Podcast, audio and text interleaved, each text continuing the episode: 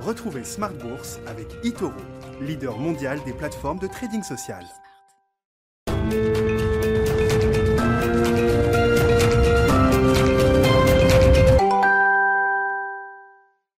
Et c'est reparti pour Smart Bourse, votre double dose quotidienne de marché en direct sur Bismart chaque jour à la mi-journée, 12h30, 13h et en fin d'après-midi la grande édition pendant une heure à partir de 17h. Au sommaire de cette édition ce soir, une vigilance accrue bien sûr sur euh, les marchés avec euh, cette euh, nouvelle vague épidémique hein, dont on parle depuis quelques jours, quelques semaines maintenant, qui envahit l'Europe et puis l'arrivée de ce variant Omicron également. On ne sait pas encore tout sur ce nouveau variant, quelles sont ses caractéristiques, sa létalité, sa sa vélocité. On aura plus d'informations dans les prochains jours et les prochaines semaines. En attendant, le marché marque quand même un, coup d'arrêt avec euh, la séance de vendredi qui est encore dans toutes les mémoires en ce début de semaine. Hein. Une lourde séance de, sell-off, de capitulation sur les marchés euh, vendredi, suivie d'un euh, très maigre rebond, à peine un rebond aujourd'hui, en tout cas un rebond qui s'évanouit au fur et à mesure qu'on arrive à la fin de cette séance en Europe. On a même vu le DAX être brièvement négatif et, et ça a l'air fragile également également sur le marché américain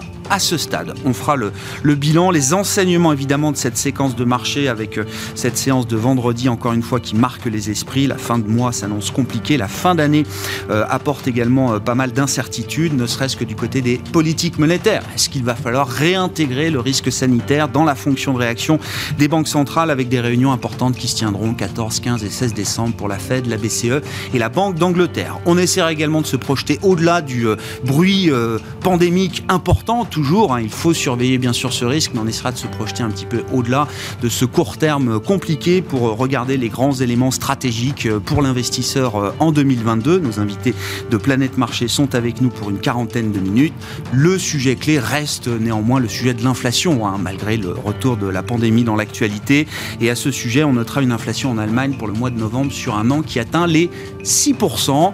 Une inflation d'un mois sur l'autre qui euh, décélère néanmoins, il faut le noter, hein, l'indice d'inflation euh, allemand progresse de 0,3% sur un mois contre 0,5% le mois précédent au mois d'octobre. Et puis dans le dernier quart d'heure de Smart Bourse, le quart d'heure thématique, nous parlerons des dividendes. 2021 marquera sans doute une année record en matière de versement de dividendes. Ce sont les équipes de Janus Anderson qui sont avec nous pour leur baromètre trimestriel des dividendes mondiaux et Charles-Henri Hermann, directeur du développement France de Janus Anderson, qui euh, nous rejoindra en plateau à 17h45.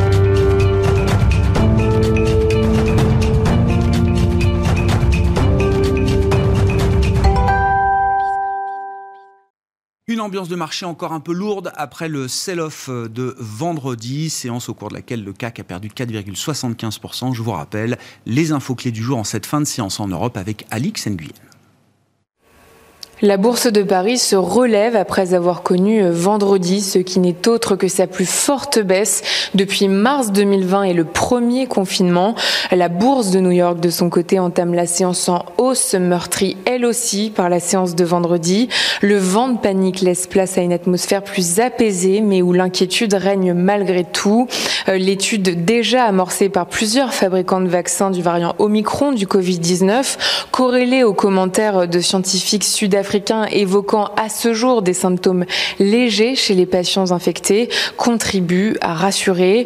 Euh, du point de vue du marché, donc la préoccupation est celle de savoir dans quelle mesure le nouveau variant pourrait impacter la reprise économique. À noter que l'OMS estime qu'il faudra plusieurs semaines afin d'évaluer la dangerosité et la transmissibilité du variant qu'elle juge préoccupant. Un point euh, banque centrale avec des dissonances au sein de la BCE. Si le gouverneur de la Banque de France France, François Villeroy de Gallo, estime que le nouveau variant Omicron ne devrait pas modifier significativement euh, les prévisions économiques. D'autres font preuve de plus de prudence. C'est le cas de Louise de Windows, vice-président de la BCE. Il estime pour sa part que l'apparition de nouveaux variants du coronavirus et la flambée de la pandémie de Covid-19 dans la zone euro renforcent l'incertitude et compliquent l'élaboration de prévisions économiques.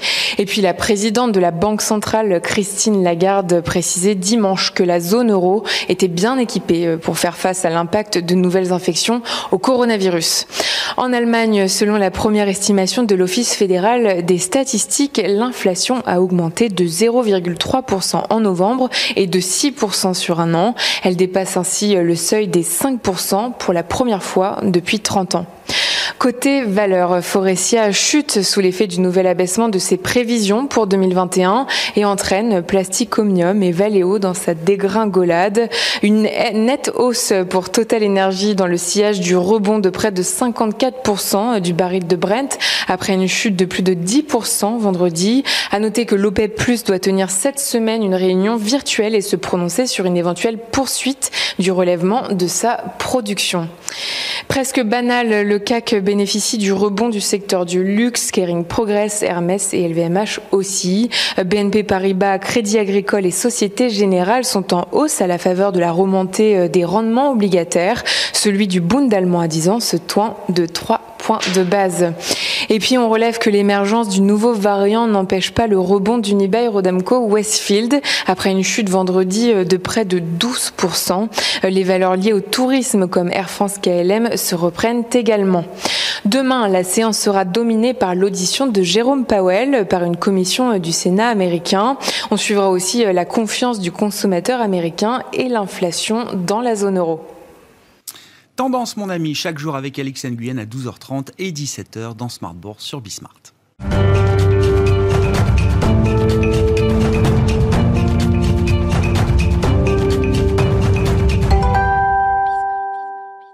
Trois invités avec nous chaque soir pour décrypter les mouvements de la planète marché. Jeanne Asraf-Biton est avec nous, directrice de la recherche marché de l'IXOR. Bonsoir Jeanne. Bonsoir Grégoire. Bienvenue, bienvenue à Delphine Dipidiotigé également. Bonsoir euh, Delphine. Bonsoir Grégoire. Vous êtes DG d'Indo-Suez Gestion et Nathalie, Pelleras pardon, avec nous également ce soir. Bonsoir Nathalie. Bonsoir. DG de Four Points IM. On remet donc le Covid euh, à la une, après notamment la séance de sell-off de, vendredi et donc euh, l'apparition d'un nouveau variant. Hein. Il y en a déjà eu beaucoup celui-là euh, attire un peu plus d'intérêt peut-être que des variants euh, précédents, euh, Jeanne.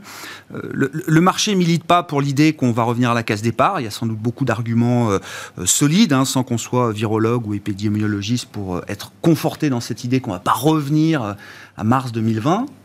Néanmoins, avec la vague Delta en Europe, l'arrivée de ce nouveau variant Omicron qui focalise encore une fois beaucoup d'attention, euh, on imagine que ça va être un peu plus long que prévu de compléter la réouverture des économies, comme on dit. Oui, enfin, je pense surtout que ce que le marché n'aime pas, c'est toujours la même chose, c'est l'incertitude. Alors, on était au clair sur le fait qu'il y avait une vague euh, très importante en Allemagne, avec une remontée, saturation du système de santé, etc., qui était préoccupant et qui a fait chuter les taux européens, chuter l'euro, enfin avec des conséquences, au fond, sans panique, mais que le marché a bien escompté. Là, le, variant euh, Omicron, c'est un variant qui, juste accroît l'incertitude de façon conséquente parce qu'on sait qu'il y a beaucoup de mutations, mais beaucoup de mutations peut, dire, peut vouloir dire trois choses.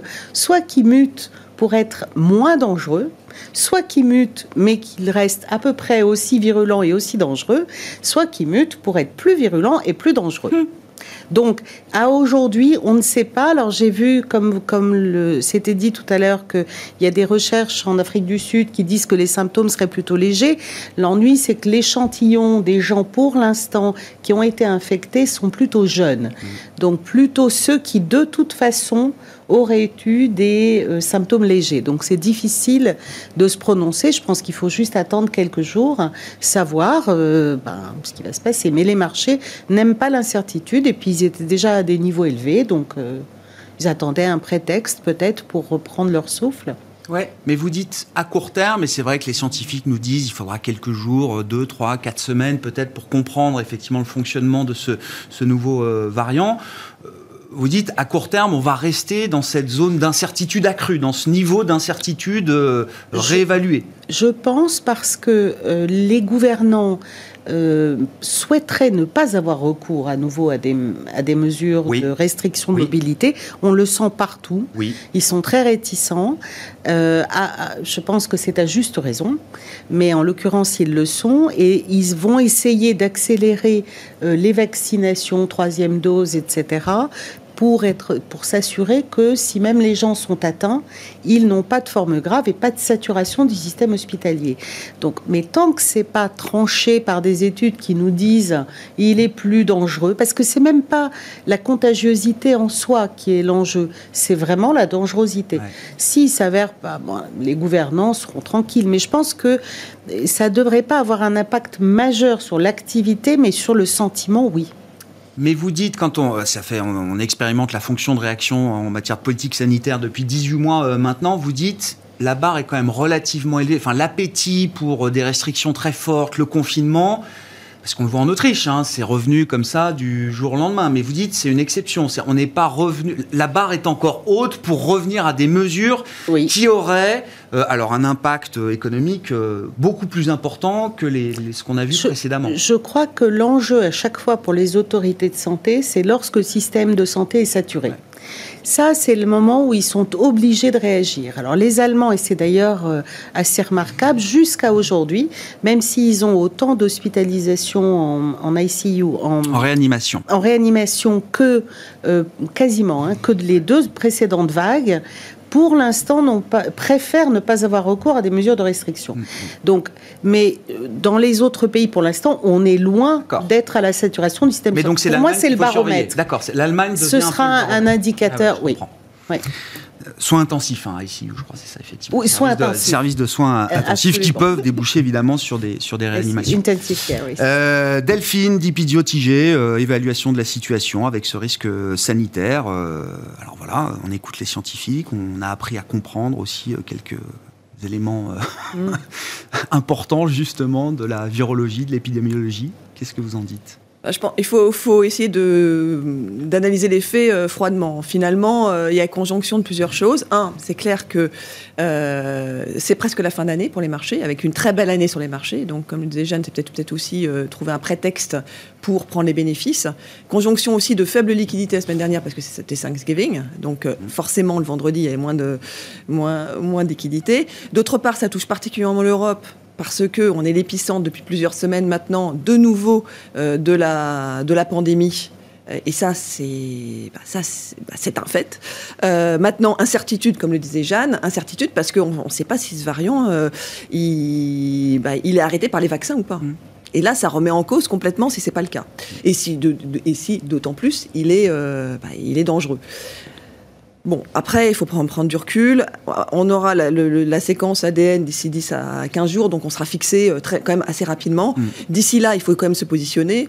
Euh, ce qu'on a, il faut rester humble, parce qu'au final, ce que nous a quand même appris cette, cette crise, c'est que on ne sait pas. Donc, euh, on va aussi apprendre à marcher et puis à vivre avec. Mais malgré tout, il faut quand même se positionner sur les marchés aujourd'hui. Alors, qu'est-ce qu'on fait? Nous, on se, pose réellement, la question est-ce que c'est, euh, ce, variant, ce nouveau variant, euh, va modifier notre scénario, notre scénario macroéconomique, notre scénario d'allocation? À ce stade, je dirais non. On n'a pas assez d'éléments. À ce stade, on ne change pas notre scénario. Donc, ne changeons pas de scénario. Scénario qui est, d'après l'accélération qu'on a connue jusqu'à mmh. l'été dernier, maintenant, on est dans une phase de normalisation jusqu'à 2023.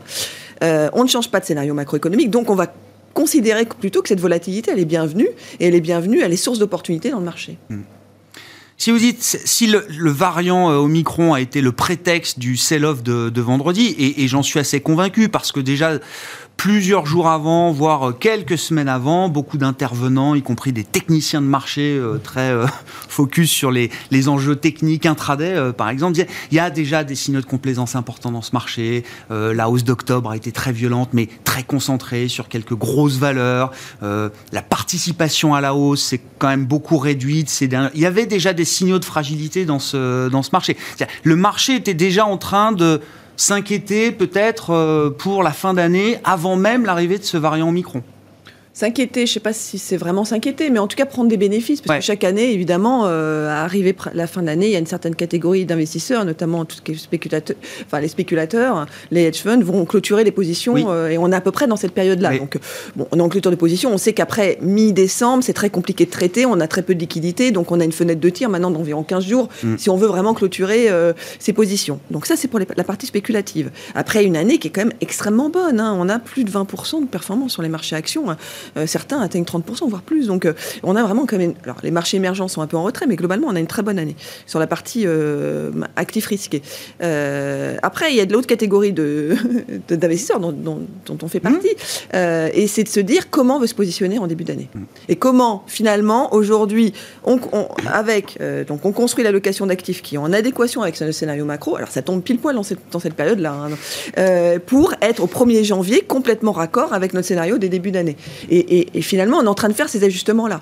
Et je dirais que pour nous, euh, investisseurs à la gestion privée, on est plutôt pas mal parce que on avait réduit un peu le risque peut-être euh, à tort puisque ça avait continué de monter. Hein. Euh, aujourd'hui, ça nous donne une fenêtre de tir pour revenir et repositionner les portefeuilles plutôt en faveur des actifs risqués pour le début d'année, je dirais. Nathalie, comment vous évaluez la, situation hein, Voilà, déjà beaucoup de commentaires qui ont été faits. Qu'est-ce qu'on peut ajouter Et puis effectivement, en termes de, tactique, là, qu'est-ce est, euh, qui vous semble approprié? Est-ce que voilà, le genre de trou d'air de sell-off qu'on a eu euh, euh, vendredi, est-ce que c'est déjà des, points d'entrée pour des investisseurs qui ont un, peu de temps devant eux, d'une certaine manière? Oui, je pense qu'en fait, ce qui a été dit est important parce que on a vu dans les autres moments, des autres stress de marché il était vraiment focalisé sur ses rotations. C'est très important. Donc, on, achète le stay at home, on achète le go back to work. Et, euh, là, en fait, vendredi, euh, avec ce qui s'est passé, on aurait pu penser que si c'était vraiment lié purement que à ce facteur euh, pandémie, nouveau virus, c'est tout ce qui était très, très cyclique qui devait se casser la figure. Les taux se détendant, tout ce qui était très, très cher devait continuer à surperformer largement. Et au final, on se rend compte, en fait, 24 heures, quoi, Ouais, ouais, Après coup, que oui, certes, les minières ont. le travel, euh, les compagnies aériennes, etc. tout ça a beaucoup, morflé, beaucoup, oui. beaucoup souffert, des moins 4% en, moyenne. Hein. Il y a eu des malheureusement beaucoup plus importantes. Euh, mais qu'on trouve aussi dans de la tech des fonds à moins 3, moins 4%. Euh, dans la santé, santé ben, globale aussi, la biotech a plus résisté que les medtech, par exemple. Donc en fait, il n'y a pas, il a pas un on ne peut pas avoir une lisibilité en disant tout ce qui était lié de près ou de loin à ce facteur-là, c'est ça qui a baissé. Non, et donc je pense que c'est vraiment ça, cette respiration. Il faut bien voir qu'en fait, ok, en une séance, on a gommé quasiment la hausse du mois de novembre qui intervenait après 20% de hausse. Donc en fait, en, tant que tel, c'est juste été concentré sur une journée avec des, faibles volumes. Et donc, euh, et que ça a été lié euh, en fait, ça a été le prétexte. Il faut bien se souvenir, on parlait juste avant la séance de, quand en fait Powell a été confirmé, où là d'un coup le marché s'est mis à, baisser fortement. En fait, tension sur les taux, en disant oh mince, il, est, beaucoup va être beaucoup moins dovish que que, que, l'autre. Il n'a plus besoin d'être dovish. il est reconduit, il n'a plus besoin d'être dovish. Et donc en fait, chaque petit, euh, dès que le marché n'a plus de moteur de bonne surprise, bah, c'est l'inverse qui joue. C'est le moindre petit gravillon bah, clac, ça fait, ça fait baisser. Mais c'est intéressant parce que ce qui est important quand même, c'est d'analyser ce qui s'est passé vendredi. Et vous dites, quand on analyse un peu sectoriellement ce qui s'est passé, on peut pas mettre tout sur le dos du variant Omicron et de la news, euh, la news pandémique. Exactement. C'est beaucoup plus, je pense, une partie qui est prise. Alors, enlever du risque, mais quand on prend ces bénéfices, on enlève aussi un peu du risque. Bien sûr. Mais, mais les prises de bénéfices et les sorties ont eu lieu aussi sur les boîtes avec une très belle visibilité. En fait, non, je pense que ce qui est le plus résisté, c'est vraiment euh, un peu, on en parle plusieurs fois, euh, tout ce qui est un peu ennuyeux, tout ce qui est bon, qui a la visibilité, qui ne se paye pas trop cher, euh, qui n'a pas énormément de croissance, mais qui est beaucoup plus immune à toutes ces problématiques-là. Mm-hmm. par exemple, dans, l'agro, tout ce qui est boisson, on est pris plein la figure parce qu'en fait c'est très, très cyclique. Mais tout ce qui a plus, on va dire, agroalimentaire, grosse distribution, là, ça a beaucoup mieux résisté. Donc je pense que c'était vraiment le fait que le marché se mette un petit peu en mode risk et surtout bah, capitalise là-dessus. On va revoir des flux acheteurs. Comme on le disait, c'était des flux étaient quand même très petits et c'est arrivé à un moment donné aussi où il y a des gros flux euh, un peu sortants sur tout ce qui était marché US la semaine dernière, euh, plus rapatriés sur des fonds monde, des flux sur des fonds monde, sortis un peu sur les émergents. Et je pense que ce qui fait plus baisser facialement tout ce qui est cyclique, c'est le fait que les émergents ont beaucoup baissé. Et là, malheureusement, ça c'est vraiment lié à cette crise-là, parce que c'est eux, ils n'en sont pas encore sortis en fait ah de la deuxième vague. Ils sont encore, ils sont très peu vaccinés. Euh, et puis eux, le, cycle économique est très important. Donc euh, toute mm. paralysie, même 24-48 euh, heures, elle a un impact énorme sur leur croissance.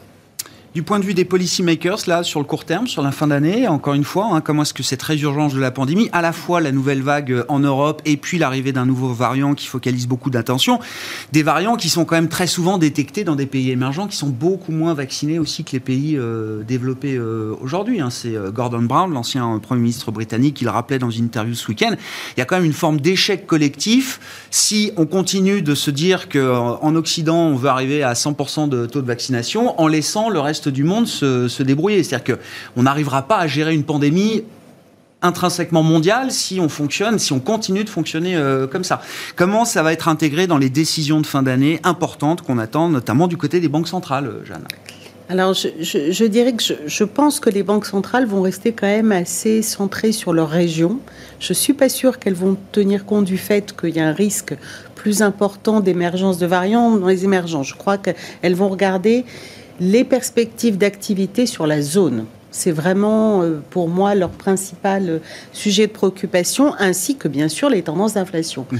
Donc pour ce qui est de la BCE, j'ai envie de dire... donc bah elles, ne vont pas changer de, de, Elles vont rester focalisées sur ce qui était déjà le point de focalisation important ces oui, dernières semaines et ces derniers avec un risque ou une incertitude supplémentaire qui est apporté par le variant ou par la vague de Covid en Allemagne. Mm-hmm. Donc je pense que ça vient impacter les prévisions ou les perspectives de croissance, par exemple, de la zone euro. Donc là, là-dessus, je pense que euh, bon, pour ce qui est de la BCE, elle a annoncé une petite, une normalisation douce quand même, hein, avec probablement la fin de, des achats d'actifs, enfin d'une partie des achats d'actifs fin mars, et elle se garde une flexibilité mmh. sur les autres, l'autre programme, l'APP. Donc on a envie de dire, pas sûr qu'elle change son fusil d'épaule. Euh, après, il est possible, il y avait pour ce qui est de la Fed, quelque chose d'intéressant qui est en train de se mettre en place. C'est-à-dire que d'un côté, des signes que l'inflation, même si elle doit au final s'avérer transitoire, risque de durer plus longtemps, mhm. et des signes d'activité bien meilleurs ces derniers temps. Donc il y avait un espèce de cocktail euh, qui pouvait faire penser, plus évidemment la domination de Powell, etc., pouvait faire penser qu'en fait, il pourrait avoir un biais euh, à accélérer le tapering, la réduction des achats d'actifs. Donc, au lieu de les baisser de 15 milliards par mois, les baisser de 30. Ça aurait eu un avantage important, à mon sens, et c'est pas forcément une, décision euh, en soi de resserrement, c'est une décision de reprise euh, de l'attitude. Parce que s'ils font ça, ils terminent les achats fin mars et il leur reste le temps de relever les taux euh, au moins deux relèvements si besoin. Ça ne veut pas dire qu'ils vont le faire, mais ils ont le temps. Parce qu'il ne faut pas oublier qu'il y a le mid-term en novembre. Alors c'est quand même très ennuyeux pour la, Banque centrale. Si jamais ils terminent le programme d'achat qu'en juin, il leur reste très peu de temps pour faire deux relèvements de taux. Et donc, c'est un peu ennuyeux d'aller brouiller euh, le, schéma juste avant les élections de midterm. Et vous dites la Fed est dans une séquence où elle veut se, garder le maximum d'options euh, ouvertes sur la table, avec une idée de plus en plus présente qui est celle de recréer des marges de manœuvre après tous les efforts qui ont été faits. C'est ce que nous ont dit les minutes qu'on a vu euh, paraître la semaine dernière. Hein. C'est quand même qu'ils aimeraient bien, ils sont quand même, alors ils, pensent toujours que l'inflation sera transitoire, mais ils reconnaissent mmh. euh, qu'il y a une multiplicité d'éléments de, qui peuvent la rendre euh, transitoire pendant plus longtemps. Oui, et puis ils reconnaissent que quand même il y a un niveau de demande exceptionnel. Autant sur l'offre, on comprend que les politiques monétaires n'ont pas beaucoup à, ajouter, euh, mais, mais, sur la demande, peut-être qu'il est temps d'arrêter de, stimuler en partie la demande. bah oui, mais c'est oui et non, parce que quand vous regardez, une des sources importantes, c'est les loyers. Et en fait, les loyers suivent avec un délai euh, d'un an, quelque chose comme ça, l'évolution des prix de l'immobilier. Mmh. C'est une chose dont on a parlé il y a longtemps. Or, il se trouve que quand on fait le point sur l'offre de logement, il y a, euh, on est au plus bas. Il y a un déficit. Il y a un déficit ah incroyable sur les logements à vendre et à louer. Donc même en matière d'immobilier, vous dites c'est pas sûr que ce soit un problème de demande. C'est pas la demande qui est exceptionnelle. Alors il y a un peu plus de ah demande parce que la demande est liée à la formation de nouveaux foyers et que pendant la pandémie, les jeunes sont restés à la maison chez leurs parents. Or quand la pandémie s'arrête, ben ils vont, ils sortent, ils se prennent un appartement. Donc il y a un peu plus de demandes, mais l'enjeu, c'est l'offre qui est très, très inappropriée. Et donc on peut s'attendre à ce que la construction reste très forte. Mais ce n'est pas toujours un problème de demande. D'où la problématique pour les banquiers centraux. Hein. C'est mm. très compliqué. Ces réunions, elles s'annonçaient déjà compliquées avant, la résurgence de l'épidémie. Dans les scénarios, le schéma 2022 que vous avez en tête, Delphine et puis euh, Nathalie, quel, rôle va jouer euh, la politique monétaire? Est-ce que ça peut être un, un facteur très perturbant pour, euh, pour les marchés, même si on voit que la communication est très prudente, qu'on y va pas à pas, qu'on essaye de bien caler toutes les anticipations avant d'annoncer les décisions pour que ça se passe bien. Est-ce que ça peut être un processus linéaire de ce point de vue-là, ou est-ce qu'il y a un risque banque centrale sur 2022 Les leçons de l'histoire récente, c'est que les banques centrales font quand même très attention dans leur communication euh, pour éviter euh, les problèmes. Et ils le font très bien. C'est ce que montrent les derniers bah, les, dernières conduites, euh, et très bien d'ailleurs sur, la, sur la gestion de la crise Covid de 2020. Maintenant, je dirais que c'est pas forcément. Enfin, il faut dissocier deux choses. Dissocier, un, la politique monétaire, et puis deux, l'impact sur les marchés. Parce que c'est pas parce que euh, la Banque centrale américaine va monter de 50 BP en fin 2022, c'est ce qui est attendu par les marchés, hein, plus ou moins. Alors, est-ce que ça sera finalement avant, un petit peu avant, à l'été, avant mi-terme, après mi-terme, ou euh, juste janvier 2023 hmm. Est-ce que ça va changer fondamentalement les pas la grande histoire. Est-ce que c'est vraiment ça qui va changer les choses? Globalement, ils vont remonter les taux. Enfin, à moins qu'il se passe qu'on change de scénario complètement à cause de ce variant-là, mais ou autre chose. Mais globalement, c'est notre scénario principal. Ils vont remonter les taux. Et c'est une bonne nouvelle. Et c'est une bonne nouvelle. Et on est dans cette normalisation. C'est dans une bonne nouvelle. Après, est-ce que c'est pour ça que les taux vont remonter fortement? Les, Quand je dis les taux, là, les taux longs vont remonter fortement? Probablement non. Non. Ils vont remonter, mais pas fortement. La courbe va, va peut-être s'aplatir, mais est-ce que les taux actuellement, ils vont remonter euh, fortement sur le long terme Non. Euh, surtout qu'encore une fois, dans un environnement où on prévoit une croissance euh, mondiale qui retourne sur son potentiel, enfin qui sera encore un tout petit peu au-dessus de son potentiel en 2023, mais qui va tangenter sur son potentiel. Donc avec une économie mondiale qui reste sur son trend d'avant d'avant crise Covid, avec probablement un petit peu plus d'inflation, c'est quand même compliqué euh, de, de, dire qu'il y a besoin de tout soutien encore euh, monétaire. Et, en plus, qu'est-ce qui s'est passé? C'est qu'on se retrouve avec euh, une dette phénoménale. Hein. Les, les, gouvernements ont dépensé 17 000 milliards de dollars euh, avec cette crise Covid, 17 000 milliards de dollars, c'est 16 Le PIB, américain, c'est quoi 22 000 milliards Voilà, donc on, est, on, est, plus ou moins dans, dans cet ordre de grandeur. C'est 16 du PIB mondial, euh, en comptant les prêts, euh, prêts garantis, etc. Oui, toutes les mesures. Mais, donc, finalement, c'est énorme. Donc, on peut pas peut pas dire qu'on est revenu au enfin on peut pas dire qu'en 2023 on sera revenu au point de départ. Non, on aura ce stock de dettes supplémentaires qui va probablement faire en sorte que ils vont avoir des taux réels probablement faibles et peut-être négatifs pendant plus longtemps qu'on pense et, des taux bah, qui vont rester bas, même s'ils remontent, ils ne remonteront pas de, façon euh, énorme. Donc vraiment dissocier l'impact de la décision de la Fed avec l'impact sur les taux longs. Hein. Donc pour vous, ce n'est pas, euh, pas le risque majeur de 2022 pas le, risque d'erreur de politique monétaire qui est un risque majeur pour 2022 Non, non, je ne pense pas, parce qu'on est encore, et ça par contre on l'avait pas très bien vu, et c'est ce que nous montre la leçon encore de cette histoire de nouveaux variants, euh, c'est que le, la réouverture, elle va durer beaucoup plus longtemps. Hmm. En fait, la réouverture, ça va être le temps de la normalisation de la, de la croissance. En fait, la normalisation euh, de la croissance, on a prévu qu'elle dure en gros hein, deux ans, entre mi-2021 et mi-2023, et bien probablement ça sera le, cette problématique de réouverture réouverture et de signaux euh, inflationnistes temporaires qui vont continuer parce que la réouverture, elle va être en dents de scie. Et on va avoir des, problématiques de, voilà, d'inflation de, à court terme. On va être sur un palier beaucoup plus longtemps que prévu avant probablement de, de redescendre. Et après, il faut réajuster par rapport aux signaux de long terme. Et les signaux de long terme, pour l'instant, on a tellement un écran de fumée de court terme que c'est compliqué de les détecter complètement. Les, les signaux disruptifs, encore une fois, de, la, de, de, cette, de cette crise du Covid qui vont être les graines euh, du scénario euh, macroéconomique. En matière immobilière, en matière de, euh, de, de, comment on travaille demain, ça c'est des sujets qui sont clés pour vous. c'est la, grande révolution. L'impact du télétravail, pour l'instant, on l'a pas encore vu. Et on a des, des, des, des, des cas, enfin des, scénarios avec, si on passe à trois journées de télétravail, encore une fois aux États-Unis, hein, une, agence de notation, une grande agence de notation, qui dit que ça peut entraîner une, une chute, une chute de l'immobilier sur les cinq prochaines années à venir. Donc, oui, dans les centres-villes, dans les centres-villes. Global, parce que, ah, oui, que, que, dans ah, les bah Après, d'accord, oui, en termes de prix, c'est la cascade. Globalement, c'est pour ça que c'est. En fait, il faut rester très humble par rapport aux signaux de long terme qui nous sont envoyés, parce que pour l'instant, on ne peut pas encore les détecter. On a quand même l'impression qu'il y a de manière disruptive cette histoire de télétravail, qui est complètement disruptif et on n'en voit que le début. Euh, et puis la révolution euh, aussi verte entre guillemets et, la transition écologique énergétique. Et on n'en a pas parlé, mais non, mais qui était déjà plus qu'embryonnaire quand même avant la crise. Oui, mais et, qui est un accélérateur. Et on n'en a pas parlé pour la semaine dernière sur l'histoire, bah, parce que qui, a été finalement brouillé par cette histoire de nouveaux variants. Mais malgré tout, ce nouveau gouvernement allemand avec à l'économie euh, les Verts, euh, a entraîné, enfin, fait, fait, en sorte, bon, il y a d'autres phénomènes. Oui, c'est économie, écologie pour les Verts, mais finance, parce que c'est le ministère des Finances qui est important, enfin, pour la partie budgétaire euh, en Allemagne, c'est libéraux. Hein. Oui, bien sûr. Oui, non, mais d'accord.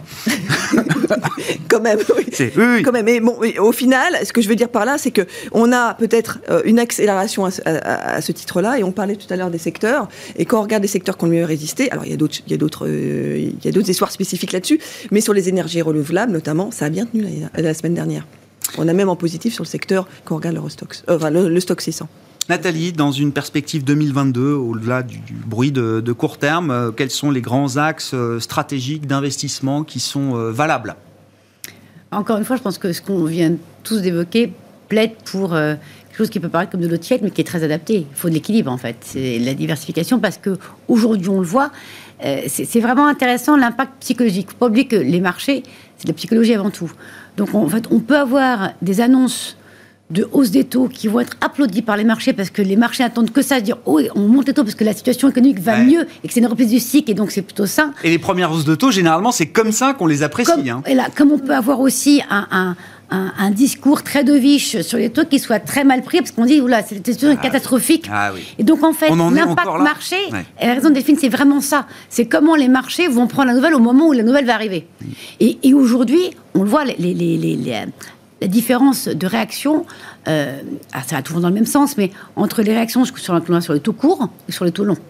Et donc on voit qu'aujourd'hui, les, signes de reprise, pas de reprise, ça joue beaucoup, beaucoup sur les taux courts, parce qu'on sait que sur les taux longs, globalement, ça reste, sera peut-être transitoire, mais c'est transitoire, même si c'est transitoire un peu plus long que prévu, ce ne sera pas du transitoire sur du, sur du long terme.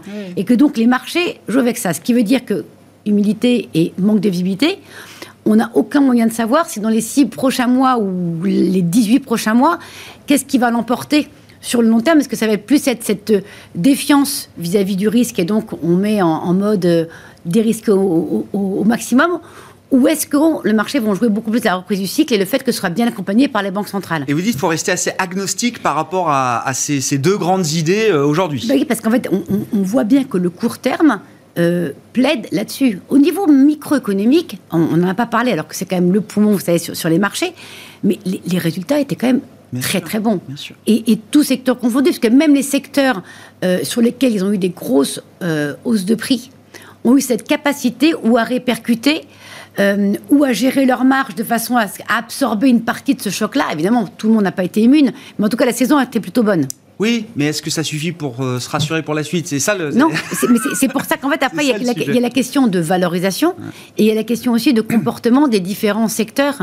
Euh, parce que, on, l'a vu là, sur les. Par exemple, tout ce qui était green, mais avec un biais tech, ça a souffert vendredi tout ce qui était green, mais avec un biais utilities un petit peu, bah, ça a plutôt bien résisté. Euh, donc, ça veut dire que même en jouant une thématique environnementale, la diversification en termes de style de gestion, de visibilité et de niveau de valorisation, elle est importante. Donc, encore plus quand on joue une allocation globale.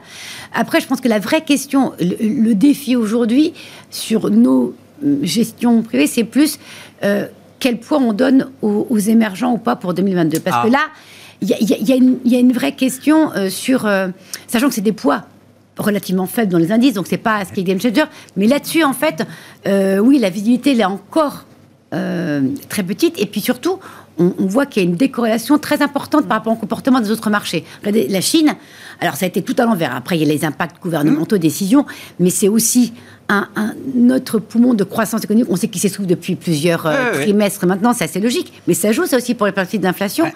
Et donc, on, encore une fois, toujours en diversification. Euh, mettre des émergents, c'est pas mettre des émergents aujourd'hui pour booster un portefeuille, c'est plus, je pense, pour décorréler et faire en sorte d'avoir un, un équilibre dans ce qui, ce qui va pouvoir jouer en 2000 en 2022. Donc, il faut avoir des émergents un peu aujourd'hui pour attaquer 2022. En, tout cas, si on va avoir dans, ce portefeuille un biais cyclique capable ah de, d'avoir une reprise très forte, très rapide, une capacité à gérer aussi ces cycles-là, parce que le gouvernement, euh, euh, on va mettre Chine et le reste des émergents. Euh, c'est les restes des émergents, Oui, c'est un, oui, petit peu plus, un petit peu plus délicat. En tout cas, dans des pourcentages faibles, c'est un moyen de jouer la reprise du cycle avec un niveau de valorisation assez, assez bas. Je reviens parce que euh, moi, ce qui, on verra, on fera le, le compte au 31 décembre, mais euh, j'ai pas refait le bilan en fin de semaine dernière. Mais les deux meilleures performances au sein du CAC 40 cette année, alors c'est c'est vision très franco-française, mais je trouve très emblématique, c'est Hermès. Oui. Et Société Générale. Deux valeurs au, mais polaires, quoi. C'est-à-dire, en termes de valorisation, en termes de, de cas d'investissement, ces deux valeurs aux antipodes, ce sont les deux grands gagnants de cette année 2021. Mais c'est exactement. Ça montre on bien qu'il faut aller quoi, chercher les Exactement, deux en fait, et, et avec, avec deux raisons totalement Ah bah différentes. non, non, hein, avec, bien sûr, un aux antipodes. valorisation, mais encore une fois avec la visibilité. Le point commun, c'était une espèce de visibilité sur ce qui pouvait euh, arriver. Et puis après, c'est vrai que le luxe est un des grands gagnants aujourd'hui de cette de, de, de cette crise, parce qu'une capacité à gérer des marges et à gérer de la croissance, euh, pas mal. Et à rester désirable au moment où on peut reconsommer, euh, quand on peut reconsommer Exactement. et se venger un peu des périodes de confinement. Euh, bon, stratégie 2022, qu'est-ce que vous en dites, euh, Jeanne Les Ben, grands axes. est- Et puis émergents, je voulais justement, là, euh, Oui, Nathalie bah, nous a tendu oui. la perche, je voulais qu'on Oui, termine avec les émergents. Ça fait partie pour Ah. nous des sujets qui seront les plus importants pour 2022, c'est les émergents. On est un peu hésitant pour se positionner dès maintenant, mais euh, complètement d'accord pour dire que c'est un levier intéressant sur la croissance, mais aussi sur la fin de la peur, qu'on espère, euh, d'un nouveau variant. Parce qu'il y avait quand même un cas détecté à Hong Kong et la Chine a refermé de façon très violente. Donc ça a beaucoup de conséquences. Et donc la Chine est un vecteur très intéressant, marché qui offre quand même euh, des valorisations pour le coup attrayantes et qui en termes d'activité a fait un creux violent, donc qui est susceptible pas forcément de repartir très fortement, mais l'inflexion suffit en général pour aider le marché. Sur la Chine, euh, Jeanne, beaucoup euh, regardent euh, évidemment la stratégie zéro Covid. Beaucoup estiment que cette stratégie zéro Covid va durer jusqu'au JO d'hiver de Pékin, février euh, 2022. C'est un impensable d'avoir une résurgence épidémique violente euh, alors que les JO se tiendront euh, à Pékin en février 2022. Est-ce qu'après cette échéance, est-ce qu'on peut imaginer justement une stratégie sanitaire différente, une stratégie de croissance ou de soutien à la croissance différente? C'est quelque chose que vous achetez aujourd'hui ou pas? J'ai j'ai un peu de mal à croire que ce soit, euh, que ce soit le point au, au moment duquel on voudra, au moment où on voudra re-rentrer sur, euh, sur le marché. J'ai tendance à penser que ça se jouera avant, Ah oui. avant les Jeux Olympiques. Oui, et que ce sera probablement pas suivi par un changement annoncé de politique de santé, mais plus par une inflexion euh, Naturelle, sur- naturelle, exactement, voire de bonnes nouvelles sur, Ah ouais, sur ah ce ouais. variant qui serait, euh, admettons, enfin on espère qu'il serait inoffensif ou moins dangereux. Vous dites, avec le prix des actifs chinois aujourd'hui, il n'y a même pas besoin d'avoir l'annonce d'un plan de soutien massif pour que les investisseurs s'y réintéressent. Non, puis je ne suis pas convaincue que la. Chine, non, elle peut faire plutôt du, du soutien ciblé. Euh, à certains secteurs. Je ne suis pas sûre qu'elle veuille rentrer à nouveau dans, des concepts de soutien massif. Et puis après, le- on reste quand même avec une- un biais euh, risqué, parce qu'on considère que la reflation est toujours notre scénario majeur, la reflation étant positive. hein. Plus de croissance que pré-crise et suffisamment d'inflation. Euh, Mais en cohérence avec la croissance. Mais N'oublions pas la croissance dans Mais cette. euh, avec on parle un que de élément l'inflation, et il ne faut je- pas oublier la croissance. Voilà. Et ce que je, je, je rejoins ce qui a été dit sur les taux, Delphine, je crois, l'avait dit, c'est que pour nous, oui, les taux vont remonter, mais les taux longs, hein, mais pas forcément beaucoup, parce que même quand les banquiers centraux euh, normalisent, donc réduisent leurs achats d'actifs, ils les réduisent moins ou dans une proportion qui fait que de toute façon, sur le marché obligataire, la situation n'est pas pire que lorsqu'ils achetaient beaucoup, simplement parce que les déficits des États se réduisent drastiquement et qu'ils vont émettre beaucoup moins de dettes. Donc ça, c'est un élément important parce que ça nous aide pour la valorisation des actions. C'est-à-dire que si les marchés obligataires restent très chers, alors certes, les marchés d'actions sont chers, mais relativement au marché obligataire, bah, ils restent attrayants. Sur la partie émergente, bon, on a dit un mot de la Chine, mais je sais pas, euh, on a beaucoup, nous, parlé dans l'émission la semaine dernière de, quelques gros émergents euh, quand même. La Turquie est un grand pays aujourd'hui dans les émergents, un grand pays tout court. Bon, on a toujours le sujet de la lire turque détruite par la stratégie de croissance ultime, extrême, menée par le, pouvoir. J'ai vu que le peso mexicain aussi a quand même beaucoup baissé en novembre, le rand sud-africain. Enfin, il y, y, a déjà des devises émergentes importantes qui commencent à lâcher la vie. Écoutez, oui, nous, on, a eu pendant un temps une préférence au sein des émergents pour la partie non-Chine versus la Chine. Mais d'abord, c'est un pari, entre guillemets, qui a très, très bien performé. Et on estime que là, il ne s'agit plus de ce genre de préférence, mais davantage de regarder pays par pays. Alors, la plupart des pays émergents ont connu un cycle d'inflation fort, des remontées des taux dans beaucoup de pays émergents. Chez certains, on peut penser que la remontée des taux est bien avancée et que donc on arrive au bout, donc ça va peut-être être des moments de rentrée. Euh, pour d'autres, non, c'est pas terminé. Et puis il y en a sur lesquels on a très peu de visibilité et qu'on préférera éviter. Mmh. Mais c'est vraiment du, de la sélection pays par pays, sachant que au global, les émergents sont quand même moins vulnérables qu'ils ne l'étaient il y a quelques années. Lors des crises précédentes? Oui. D'accord. Qu'est-ce qui vous retient encore là sur les émergents euh? Ah bah rien, on est déjà investi très ah. fortement. Ah bon, très fort. Ah, pardon, Je me mélange, pardon. non, non, on est euh, non, plutôt Asie. Alors pour le coup, euh, nous on est ah un peu fan euh, de l'Asie, mais depuis longtemps. Après, on a des équipes aussi hein, à Hong Kong et, Singapour. Donc peut-être il y a un Suède, bien sûr. Mais mais c'est vrai qu'on est très très investi. Alors là. notamment, ce qui nous plaît bien en ce moment, et plus qu'avant, même si c'était le cas déjà depuis l'été, ce sont les obligations. Ah oui. Les obligations, il y a eu un crack en Chine. Hein. C'était vraiment un crack sur le high yield, puisque ça a perdu 40% hein, pour ceux qui étaient investis sur le high yield, donc ah euh, plutôt violent. Avec le séisme immobilier qui a eu ses effets de bord importants sur l'ensemble de la dette euh, euh, risquée des entreprises chinoises. Là, je dirais que plus que jamais, la situation est intéressante. Alors, je parle de la Chine parce que là, il y a eu vraiment des opportunités, mais au-delà de la Chine, c'est l'Inde, l'Indonésie et tous les pays bah, Asie d'environnement. Mais ce qui est intéressant pour la Chine, euh, c'est que là, euh, on regardait pour euh, faire des, portefeuilles, puisqu'on fait des portefeuilles dédiés pour les clients, et notamment mhm. sur la partie obligataire dans un environnement. On est sur des taux bas partout, même le high yield européen et le high yield américain sur les pays développés, on est très bas. sur un portefeuille mixte, avec peut-être un peu plus de Chine, mais globalement mixte Asie, on arrive à avoir des rendements pour une notation investment grade au final, hein, donc avoir, avoir 30% de high yield, mais une notation investment grade, on arrive sur des rendements qui sont proches de 8%. Quoi. Donc, et, et avec franchement une sérénité dans la sélection des noms, parce que l'avantage quand même qui s'est passé dernièrement, bah, c'est qu'on on, commence un peu à reconnaître les boîtes euh, qui, qui, vont s'en sortir et celles qui ont plus des, des, problèmes. Donc, on, euh, m'a expliqué, des gérants euh, d'aide émergente m'expliquent mois après mois, trimestre, année après année, que le leverage des, des corporates émergents est bien plus faible évidemment que le leverage des entreprises développées et qu'il y a un processus de désendettement permanent, en tout cas de rigueur de gestion au niveau corporate qui est d'ailleurs inversement proportionnel souvent à la situation du pays. C'est-à-dire que plus, plus la gestion du pays est débridée ou compliquée, plus les entreprises du pays-là qui opèrent à partir de ce pays-là. Notamment pour l'Amérique du Sud. Et, Exactement. On pense à l'Argentine, des pays comme ça. Tout à fait. Donc là, là nous, on n'est pas encore revenu pour le coup sur l'Amérique euh, latine. On est vraiment focalisé vraiment Asie et plutôt euh, aujourd'hui avec, je vous disais, un rendement 8% avec vraiment de la sérénité euh, sur, le, sur la, la solidité des émetteurs aujourd'hui. Bon, on ne va pas les chercher ailleurs hein, pour l'instant. Hmm. Mais en, effet, globalement, on remonte. On a une forte, forte pondération, euh, en tout cas à démarrage 2022, euh, sur la partie émergente, actions et obligations. Bon, obligations, c'est parce qu'il y a, y a, cet effet intérêt du moment.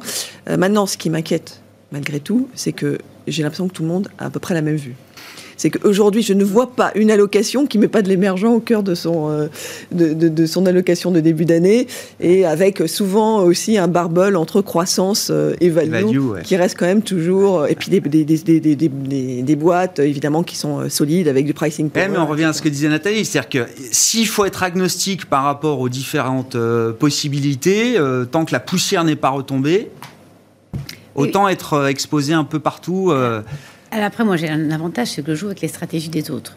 C'est-à-dire que non, mais dans la multigestion, c'est un moyen aussi de, de, compenser ça parce que c'est vrai que quand on, parle, on parlait de la Chine, globalement, les fonds sur lesquels on est investi direct, indirectement en fait sur la Chine, c'est des fonds conso gérés par des équipes locales. Delphine a raison, quoi. Sur, sur ces marchés-là, euh, il y a rien, on, ça ne devrait pas à l'esprit d'acheter un fonds small cap sur les actions françaises géré par un Américain. Euh, mais de la même façon, quand vous voulez jouer la consommation en Chine, et, donc, et en plus, c'est le compartiment en Chine A, donc qui est beaucoup moins vulnérable que le reste, parce que réservé que aux Chinois. Et, euh, et après, sur les, les, les gestions euh, émergents larges, c'est vraiment des sociétés de gestion qu'on achète avec des savoir-faire historiques ouais. sur les émergents, des très connus, des moins connus, et qui, eux, peuvent, euh, eux, font leur, leur shopping multisecteur. C'est-à-dire qu'ils peuvent être un fonds sur les financières, comme euh, sur les minières, comme sur de Et, la et dans une croissance. période compliquée Et- pour les émergents comme celle qu'on connaît aujourd'hui, Oui. c'est des stratégies qui fonctionnent euh Ah oui, parce qu'en fait, le, le- alors bien sûr que le, le- les, les stratégies émergents vendredi ont beaucoup plus souffert Oui. que. bon, les- Non, mais quand on regarde justement sortie de l'indice, sortie de la, de- de- des ETF émergents, Oui, non, mais en fait, comme ça. l'année non, mais l'année 2021 reste une année beaucoup plus difficile pour les, les stratégies émergentes. Même les mêmes équipes sur les émergents ou sur le monde, globalement, les émergents, réussir à, à faire une performance euh, à deux chiffres positifs sur les émergents cette année, c'est quand même un exercice. J'ai j'ai pas vu beaucoup de Non. candidats hein, là-dessus en pur. euh, Ou bien, il fallait avoir des stratégies de, de niche. Euh, on a un fonds qui est sur les green tech, en fait, mais en Asie-Pacifique. Donc, que des, des- des valeurs, en fait, euh, industrie, mais pour servir l'environnement en Asie-Pacifique, il, il sort, il tire son épingle du jeu, mais parce qu'il y a une sous-thématique derrière. Encore une fois, cette diversification, elle fait que euh, on a vraiment un marché qui, se prête à ça, parce que c'est un exercice très très difficile aujourd'hui de faire la meilleure allocation. Euh, encore une fois, il ne faut pas avoir la vision de l'indice. Il y a bien une année sur laquelle il ne faut pas la- l'indice en, ligne de mire, et encore moins en 2022. Parce que bien malin, celui qui sait qu'est-ce qui va mieux s'en tirer entre la zone euro, les États-Unis, les émergents et fait de vis con- confondus. On a vu ce qu'a fait le dollar vendredi. Euh, Ouais. Il y a plein d'aléas. Donc, euh, Pas mal de devises émergentes qui sont en négatif quand même depuis le début de l'année maintenant, hein, avec euh, le dollar qui se renforce contre un, un ensemble de, de monnaies. Merci à vous trois, merci, Merci. mesdames d'avoir été les invités de. Planète Marché euh, ce soir. Delphine Dipizio-Tigé, DG d'Indosuez Gestion, Nathalie Pelleras, DG de Four Points CM et Jeanne Asraf-Biton, directrice de la recherche marché de l'IXOR, était avec nous en plateau.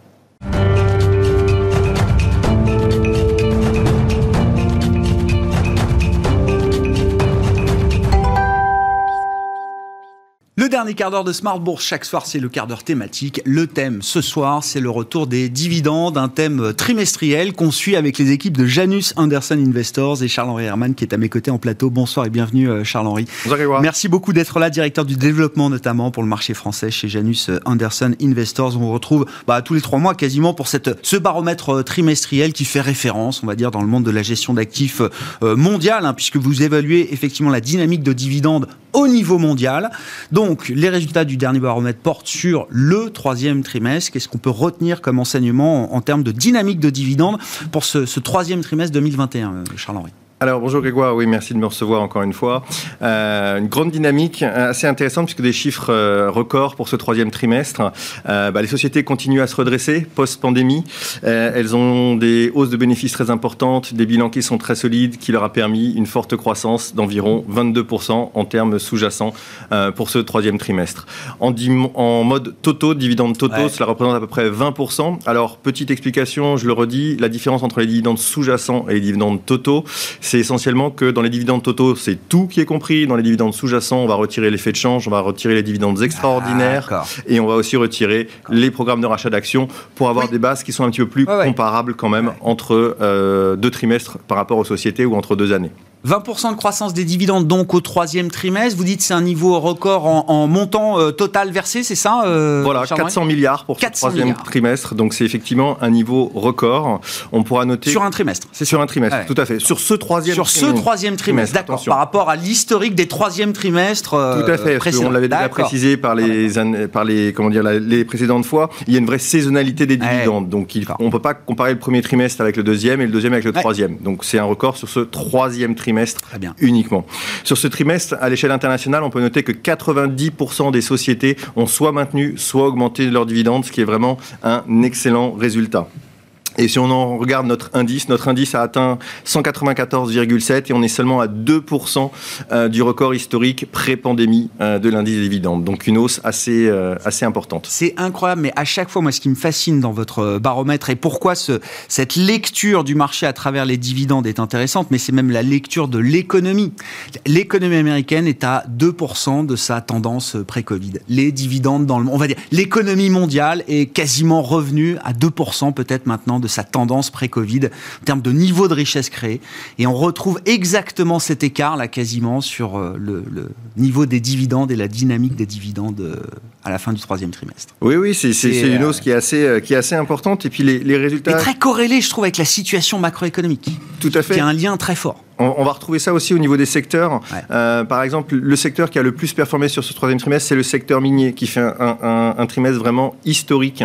Alors pourquoi? Tout simplement, ben, l'augmentation des prix des matières premières a donné des résultats historiques pour ces sociétés qui ont décidé de reverser à leurs actionnaires. Quelques petits chiffres assez intéressants.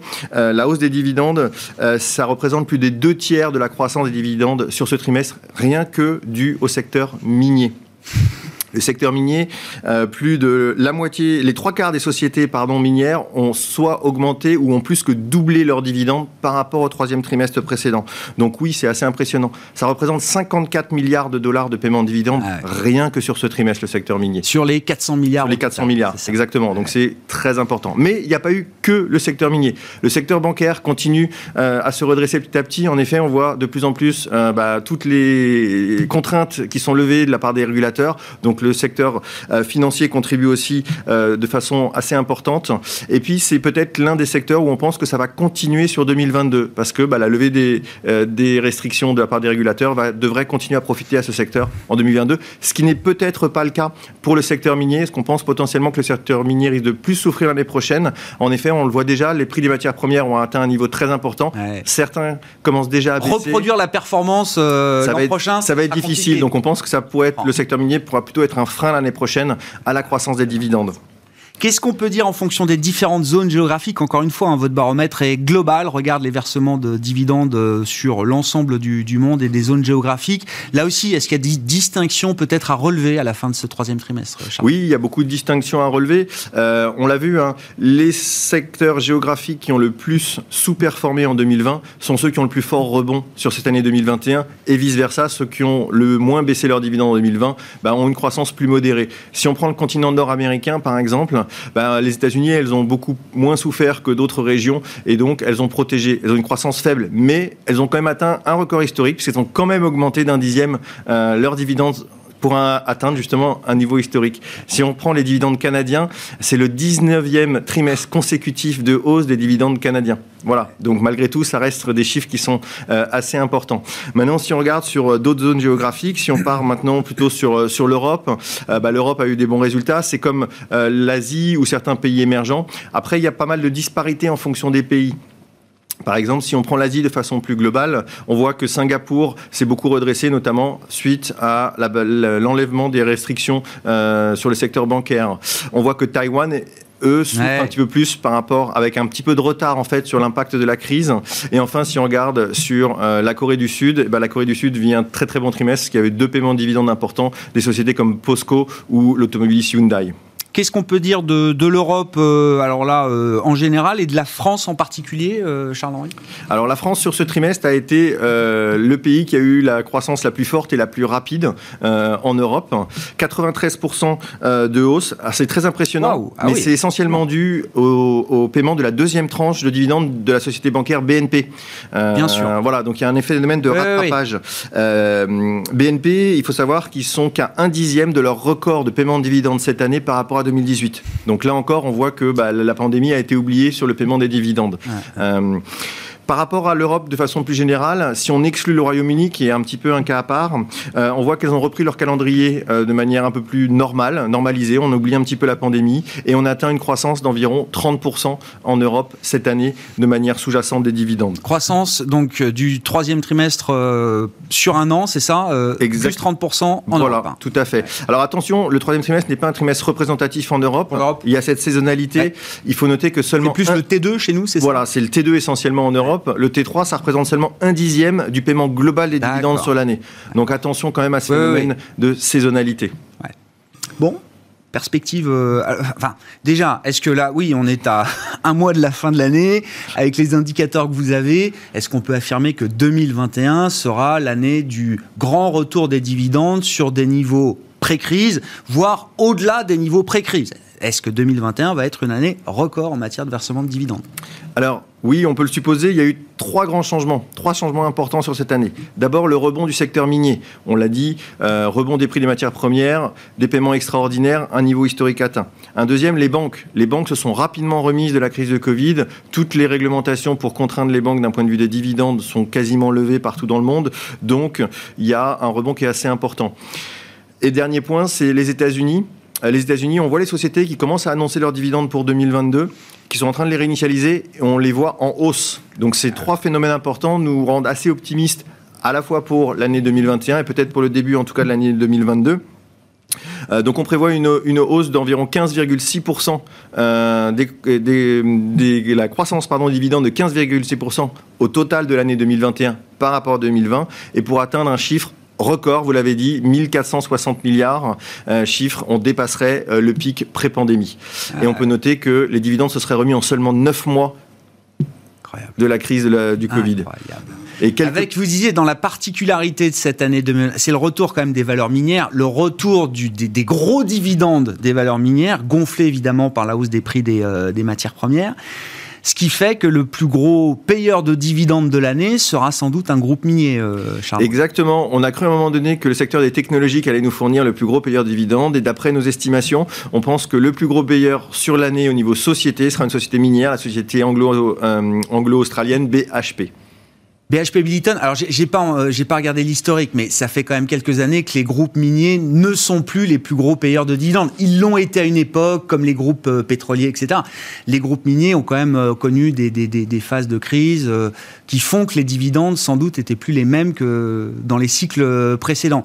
Et c'est ce que vous disiez aussi. Vous dites attention, cette année 2021, elle est très déformée peut-être pour les groupes miniers et leurs dividendes. Bah, il y a une très très forte hausse des, Ouais. des prix des matières premières, donc ça a un impact très important. Il faudra voir ce que fait le prix des matières premières dans les mois dans les, ou, dans, ou l'année à venir. Mais effectivement, on est plus prudent par rapport à ça. On n'a pas dans nos estimations, on ne pense pas que ça puisse continuer ainsi en 2022. Bon, 15% de croissance des dividendes, plus de 15% de croissance des dividendes attendus sur cette année 2021, ce qui nous ramènerait donc sur les niveaux de record pré-pandémie, donc les niveaux de l'année 2019, euh, j'imagine. Qu'est-ce que vous attendez pour 2022 Alors pour 2022, ben, on va essayer d'être raisonnable. C'est pas facile hein, avec tous ces mouvements, mais on, on escompte plutôt une, une- une augmentation des dividendes de 5 à 10 environ, euh, de manière sous-jacente, avec une croissance totale, elle, des dividendes qui sera, elle, inférieure de 2 à 5 euh, Voilà, donc Donc quoi, une plutôt année normale une année raisonnable, voilà, une année Ouais, plutôt normale. Une année normale, mais enfin, Exactement. on espère que la pandémie va nous laisser aussi. à, à quelque chose d'un peu plus normal. Bon, on suivra ça avec vous, trimestre après trimestre. Merci beaucoup, euh, Charles-Henri, d'être venu nous éclairer Merci, encore Grégoire. sur la dynamique des dividendes mondiaux donc pour le troisième trimestre. Charles-Henri Hermann, qui est à mes côtés en plateau pour le quart d'heure thématique de Smart Bourse ce soir, directeur du développement chez Janus Anderson Investors. Voilà pour cette émission. On se retrouve demain en direct à 12h30 sur Bismart.